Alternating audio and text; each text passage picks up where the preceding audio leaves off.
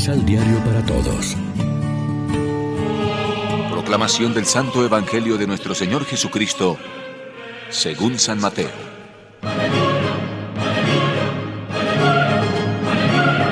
Les propuso otro ejemplo. El reino de los cielos es como un hombre que sembró buena semilla en su campo. Pero cuando todos estaban durmiendo, vino su enemigo y sembró maleza en medio del trigo. Cuando el trigo estaba echando espigas, apareció la maleza. Entonces los trabajadores fueron a decirle al patrón, Señor, ¿no sembraste buena semilla en tu campo? ¿De dónde pues viene esta maleza? Respondió el patrón, Eso es obra de un enemigo. Los obreros le preguntaron, ¿Quieres que la arranquemos? No, no sea que al arrancar la maleza arranquen también el trigo. Dejen crecer juntos el trigo y la maleza cuando llegue el momento de la cosecha, yo diré a los segadores, corten primero la maleza y en atados échenla al fuego, y después guarden el trigo en las bodegas. Lección Divina Amigos, ¿qué tal? Hoy es sábado 23 de julio y a esta hora, como siempre, nos alimentamos con el pan de la palabra.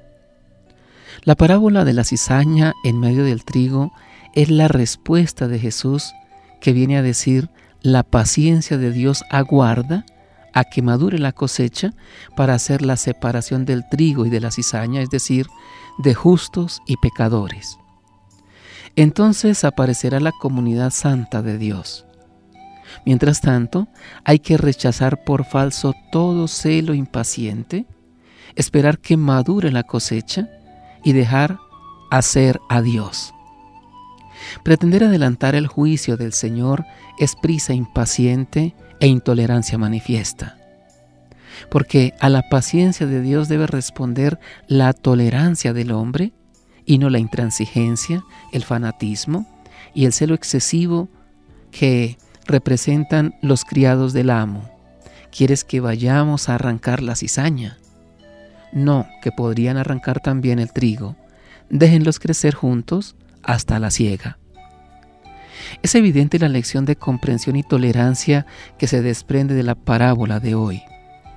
Todos somos intolerantes para las eh, equivocaciones ajenas, pero muy amigos de autojustificarnos y muy fáciles para excusarnos.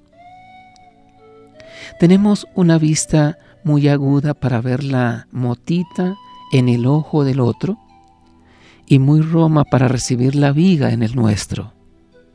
Pues bien, mientras no nos reconozcamos implicados en el mal que condenamos, no nos convertiremos. ¿Cómo rezar entonces el Padre nuestro pidiendo perdón por nuestros errores si no toleramos los de los hermanos?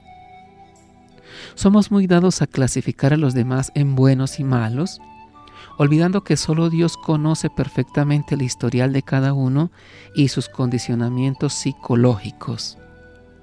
El respeto a la conciencia de la persona y su dignidad es hoy un valor adquirido, un derecho humano inalienable. El error como tal no es admisible y el pecado es siempre condenable, pero hay que salvar a la persona del que yerra y peca. Reflexionemos. Sabemos vivir la justicia y la misericordia con los hermanos más pobres y necesitados para que nuestras expresiones de piedad sean gratas a Dios. Oremos juntos. Enséñanos, Padre bueno, a ser tolerantes con todos, como tú lo eres, desterrando toda intransigencia en juicios y actitudes. Amén. María, Reina de los Apóstoles, ruega por nosotros.